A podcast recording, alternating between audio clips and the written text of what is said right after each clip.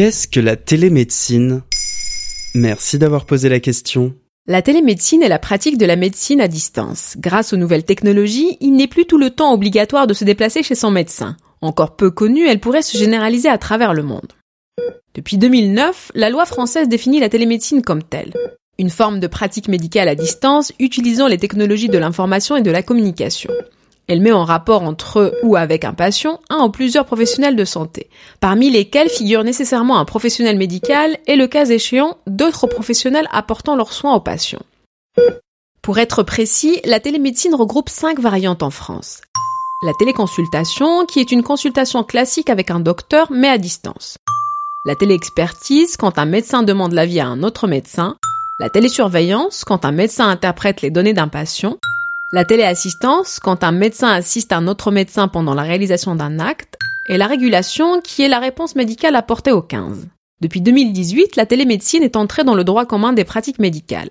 La téléconsultation coûte le même prix qu'une consultation classique et elle est remboursée par l'assurance maladie. Bon, alors, 208, 061, 280. Eh ben voilà, eh ben voilà, eh ben ça c'est tout la sécu, ça. Il vous donne un numéro, ça rentre même pas dans les cases.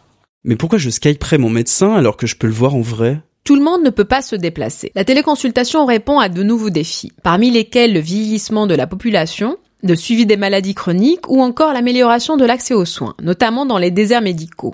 Elle permet une prise en charge plus rapide et plus proche de certains patients. Et puis en temps d'épidémie, elle permet aussi de désengorger les hôpitaux et d'éviter les contaminations.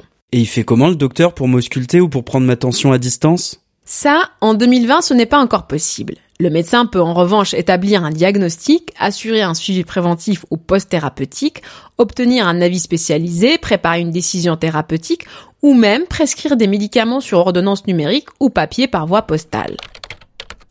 Concrètement, pour la téléconsultation, il existe plusieurs sites comme Doctolib, Consulib, Livy ou Care sur lesquels on peut prendre rendez-vous avec un médecin quelle que soit sa spécialité. Pour être remboursé, il y a tout de même une condition.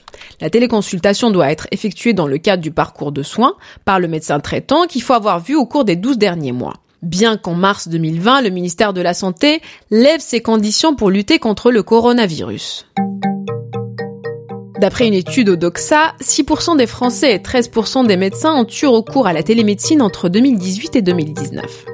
Début 2020 en Chine, en pleine période d'épidémie, le site de télémédecine WeDoctor a enregistré pas moins de 1,5 million de consultations et son concurrent Ali Health annonçait 3000 patients par heure. Avec la fracture numérique, la télémédecine reste plus difficilement accessible pour les personnes âgées. Mais elle pourrait marquer un changement durable dans la manière dont nous nous soignons, réellement et virtuellement, en même temps. Voilà ce qu'est la télémédecine. Maintenant, vous savez. En moins de 3 minutes, nous répondons à votre question. Que voulez-vous savoir? Posez vos questions en commentaire sur toutes les plateformes audio et sur le compte Twitter de Maintenant vous savez.